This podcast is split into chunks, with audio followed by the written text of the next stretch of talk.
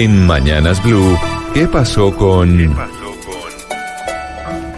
Y le pregunto a usted directamente, Ana Cristina, ¿qué fue lo que pasó con Hidroituango que evacuaron más de 100 trabajadores de Ituango por eh, filtraciones de agua? Hemos venido escuchando lo que ha dicho EPM, pero ¿qué otra información eh, tenemos adicional que no sea de la fuente eh, pues de la empresa, sino de, de otros expertos alrededor de lo que está pasando en Hidroituango? Sí, Camila, lo que sucedió fue que el sábado a las 5 de la tarde, en la zona de entrada del agua del embalse hacia las conducciones de unidad de generación de energía número 4, eh, tuvieron, eh, pues, eh, fueron detectadas estas infiltraciones y por eso es que fueron obligados a evacuar 105 trabajadores de Hidroituango. ¿Qué fue lo que pasó? Con base en esta información, comenzó a circular una gráfica, una gráfica en redes sociales, donde se muestra, hay como dos imágenes de los túneles de presión de la zona sur y los túneles de presión de la zona norte, entonces empezaron a, circular esas imágenes diciendo que ahí lo que se veía era una oquedad. Y eh, pues todo el mundo se pregunta qué es una oquedad, eso en qué perjudica, quiere decir que es una nueva contingencia y eso pues es lo que nos van a explicar con base eh, cuál es la conexión entre el desalojo de estos, entre la evacuación de estos 105 trabajadores y esa, eh, esa gráfica que hemos visto circular en redes sociales. Está con nosotros precisamente el ingeniero eh, Santiago Ortega. Santiago es profesor, asistente de Ingeniería Civil y Ambiental de la Escuela de Ingeniería de Antioquia y director del Grupo de Investigación Energía. Eh, Santiago, muy buenos días. Ana, buenos días, buenos días Camila y buenos días a toda la mesa de trabajo y a los oyentes. Santiago, hablemos un poco de esa gráfica. Pues primero que todo es cuál es la conexión que hay entre eh, pues este desalojo de 105 personas y esa gráfica donde se dice que hay una oquedad y si la oquedad es tal. Pues mira, aquí hay que, mirar varias cosas porque el proyecto es un proyecto supremamente complejo con muchísimos eh, frentes de trabajo. Y el proyecto tiene tiene ocho túneles, ¿cierto? Del 1 al 8 que son los que llegan a las a las a las turbinas. Y hay tres incidentes. El primero fue, digamos, la, la oquedad grande que hizo que EPM cerrara las, pues que, tuviera que acelerar el cierre de agua por casa de máquinas y que el Cauca se secó durante tres días, que era un hueco muy, muy grande que se encontró en las, en las compuertas 1 y 2, que son las que están más al norte. Cierto, que esa era la que, la que se conocía y la que salía y la que se han visto fotos también en los medios, que es una oquedad inmensa. Una oquedad eh, es una caverna, es un hueco dentro del macizo, eh, donde se desprendió la roca y se terminó lavando, entonces pues esto habrá que rellenarlo o poner tubería blindada o hacer una serie de obras civiles bastante complejas. La infiltración y lo que pasó era que estaban trabajando en el túnel 3 y 4, que son los túneles que están en la zona norte al ladito de los 1 y, del 1 y 2. Eh, que cuando se hacen obras subterráneas, ellos están haciendo un, tapón y reforzando un tapón de concreto en esta zona, eh, pues a veces es normal que este tipo de cosas pasen por diferentes movimientos en la montaña o demás, y fueron 250 litros por segundo. Eso, eh, digamos, es no es mucha agua, pero es puede llegar a ser peligroso para los trabajadores y para la integridad de la zona. Y ahí, digamos que ya, según empresas públicas de Medellín, ya se solucionó todo pero la gráfica que está que se está mostrando es en el otro lado, ¿cierto? Las compuertas 5, 6, 7, 8 y se decía que era una oquedad, pues otro túnel grande, aunque EPM ya salió a, desmentirlo, ¿cierto? EPM dijo, no, esto es una, una roca en condición distinta, lo cual es, pues no, no es muy claro qué, puede ser, pero puede ser que la roca está muy fracturada, que hay una serie de, de oquedades menores, que, que no es, una rosca, una roca que esté, digamos, en tan buena calidad como el resto del macizo, y que como el gerente lo dijo esta mañana, habrá que hacer algún tipo de, de, de inspecciones más profundas para saber qué es. Ahí es un poco extraño, ingeniero, que, que, dicen pues que no es una oquedad, es decir, aquí hay dos factores. Primero, pues que empresas públicas eh, avalan la gráfica, es decir, dice sí, esa gráfica es, es nuestra, en ningún momento la, la ha negado, pero dice que no es una oquedad. Dice que lo que en realidad es, es una condición alterada de la roca que fue identificada semanas atrás. Entonces uno queda con la pregunta, si fue identificada semanas atrás, ¿por qué apenas informan de ella cuando hay este, digamos, este desalojo o esta, estos trabajadores pues que deben eh, evacuar eh, su lugar de trabajo? Pues a ver, a modo de, de opinión personal, eh, Ituango es una cosa muy compleja, muy, muy compleja. eh, y como en este momento casi no hay información de lo que está pasando, ¿cierto? Porque simplemente son frentes de obra y cosas que pasan y demás. Una cosa como el desalojo es lo que llama la atención sobre el proyecto otra vez. Entonces, si sale alguna nueva información, hay mucho más apetito de saber qué está pasando y de tratar de, de relacionarlo. Puede que no estén necesariamente relacionadas. Y de todas maneras, es posible que PM haya encontrado cualquier otra cantidad de, de cosas que están pasando dentro de casa de máquinas, ¿cierto? De cómo están las, los túneles de descarga, de qué está pasando en casa de máquinas. Hace una semana hubo algo de, un- de uno de los túneles de acceso que se cayó.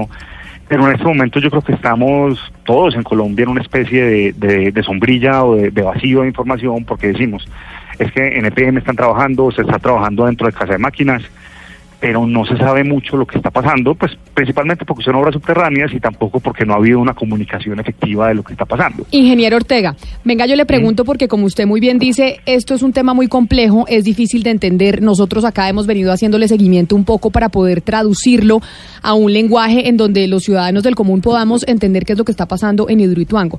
Pero cuando vemos la información de que se evacúan más de 100 trabajadores de Ituango por filtraciones de agua, según su expertise, según eh, lo que usted sabe, esta información que conocemos implicaría que entonces eh, las obras se van a retrasar aún más que puede haber algún tipo eh, de riesgo para las poblaciones aledañas con derrumbes. Es decir, eh, para la gente en sí, para el ciudadano del común, esto que conocemos de la de la de evacuar 100 trabajadores y las filtraciones de agua, ¿qué repercusiones o qué efectos tiene? Pues Camila, yo le hablo por lo que por lo que dice empresas públicas de Medellín, que son los que están manejando el proyecto. Ellos dicen que esto en realidad no tiene fuertes repercusiones para el proyecto. El agua, y creo que tienen, pues que, que razonablemente tienen razón, el agua sigue pasando por el vertedero, las obras subterráneas en estos momentos se están trabajando en ella y se están reforzando. Y el tema de las filtraciones de agua en los túneles es una cosa que es relativamente común, ¿cierto? Pues habrá que ver el detalle técnico de lo que pasó, porque esa información tampoco la tenemos. Pero el volumen de agua, 250 litros, no es mucho. Pues puede sonar a mucho, pero en realidad no, no es mucho. Es, puede ser como una, una pequeña quebradita. Y EPM dijo, nosotros ya lo, ya lo controlamos y ya está otra vez la gente trabajando allá. Pero y entonces, y, y en términos, y en términos, otra cosa adicional, en términos de plata, de costos, porque acá cada cosa que suceda, pues si bien es cierto, es empresas públicas de Medellín, empresas públicas de Medellín, como su nombre lo indica, públicas, pues es el dinero de todos los antioqueños o de, Claro. o de la gente de Medellín. ¿Eso implica mayor costo? Sí, pero a mí no me preocuparía tanto el costo de esa filtración en el túnel 3, sino el posible de lo que haya geológicamente en, en esa foto que hay en internet, de la 5C, la 7 y la 8, porque si hay una condición de la, de la roca que está, que está, que no está tan buena como pensaban que iba a estar, que hay que hacer unos tratamientos muchísimo más grandes, y que si empieza a, pasar algo ahí, que era la zona por donde se supone que son las, las compuertas, que las, las turbinas que van a poner a funcionar de primero. Yo no, digamos, no tengo muy claro cuál es el orden. Pero vea, por un lado tenemos la oquedad grande y estos túneles que están tapando, por el otro lado tenemos esta nueva condición geológica y uno creería que las turbinas están en este otro lado. A mí me preocupa más lo que pueda pasar en esa, en esa condición y lo que cueste arreglarlo que la filtración en el túnel 3 y 4, porque 3 y 4 digamos unos, unos tapones que están, que están construyendo, pero Sí. pero sí es complicado saber esto y yo creo que, que es necesario tener un poquito de información más, hombre, más digerible. Ustedes dicen que para ustedes es muy difícil digerir la, la información que da empresas públicas, pero es que incluso para nosotros, las personas que tenemos formación en esto, también es, vemos los comunicados Ah, y, es- y bueno. tampoco O sea, terminamos de entender bien sí. qué es lo que está pasando. O sea, no solo Porque- somos usted y yo, Pombo, los ingenieros también les cuesta trabajo entender. Pero a ellos les queda más fácil entenderlo. Por eso yo quisiera aprovechar la presencia del doctor Santiago Ortega como entrevistado de la mañana para hacer como un estado del arte. Es que hoy tenemos la noticia de la evacuación de 105 trabajadores por cuenta de problemas eh, en Hidroituango, pero el di- ayer, pues ayer digo yo metafóricamente, se tuvo el problema de eh, la sequedad del río Cauca, después que los túneles, es decir, en... en en, en la actualidad, ¿usted cómo ve eh, del 1 al 10, donde 10 es lo peor y 1 es lo mejor? ¿Cómo ve el estado del arte? Es decir, ¿qué tantos problemas acumulados ha venido teniendo este megaproyecto de la nación colombiana? No, pues de proyectos, de, de problemas, esto ha sido una cosa tras otra y esto funcionó como una reacción en cadena, ¿cierto? Cuando pasa eh, la primera, la primera emergencia, que se, que se, que se colapse el túnel y empieza todo a, a pues el nivel del agua subir y el vertedero no estaba listo y la y la presa no estaba lista, ahí estamos en una situación muy, muy, muy, muy crítica, ¿cierto? Eh, si nos vamos a poner de acumulado de problemas, esto es uno de los, de los, de los proyectos más problemáticos de los, que, pues, de los que yo he conocido acá en Colombia. Ahora, pero eso es como ha pasado, si nos podemos hablar de lo que pasa acá a futuro, la visión que yo tengo, siendo digamos algo optimista, es que Hidroituango se va a arreglar, ¿cierto? Esto tiene, pues las obras subterráneas se pueden arreglar, la, la, ingeniería, tenemos la ingeniería para hacerlo, se están poniendo los recursos que son, que va a ser, que va a ser un proyecto muchísimo más caro de lo que se estaba pensando y va a ser un proyecto que además termina cambiando el, cambiando el chip al tema de la energía en Colombia, ¿cierto? Nosotros desde los 70 decíamos que hay que hacer hidroeléctricas muy, muy grandes, mientras que hoy en día y, y, empezamos a ver todos los problemas que lo tenía, no solo los problemas técnicos, claro que los problemas técnicos son los que están solucionados, sino los problemas sociales y ambientales que venían pues como con estos temas. Claro. Eh, yo creo que Hidroituango y lo que está pasando es un cambio completo de paradigma porque es que ya, ya además de las preocupaciones sociales y ambientales hay preocupaciones físicas y técnicas y, y decir, venga, es que esto, estos proyectos pueden, pueden generar muchísimos traumatismos. Entonces yo veo muy difícil que vaya a haber centrales más grandes en, en Colombia en el futuro. Pues profesor eh, Santiago Ortega, asistente de Ingeniería Civil y Ambiental desde la Escuela de Ingeniería de Antioquia y además director del Grupo de Investigación eh, de Energía. Muchísimas gracias por haber hablado con nosotros, por ayudarnos a hacer un poco una traducción de lo que está pasando en Hidroituango, porque como usted muy bien dice, a ustedes les queda difícil eh, como ingenieros entender los comunicados eh, de empresas públicas de Medellín. Imagínense a los ciudadanos del común lo que nos quedará de difícil para entenderlo. Muchísimas gracias por haber estado con nosotros hoy aquí en Mañanas Blue. No, Camila, con todo el gusto y esperemos que, todo se pueda solucionar de la mejor manera y que efectivamente la comunicación mejore un poco.